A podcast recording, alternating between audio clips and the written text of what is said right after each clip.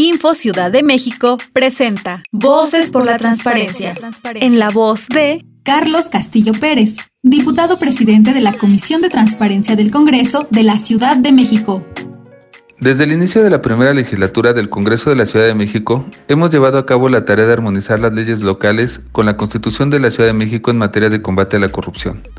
En menos de un año construimos el sistema anticorrupción local.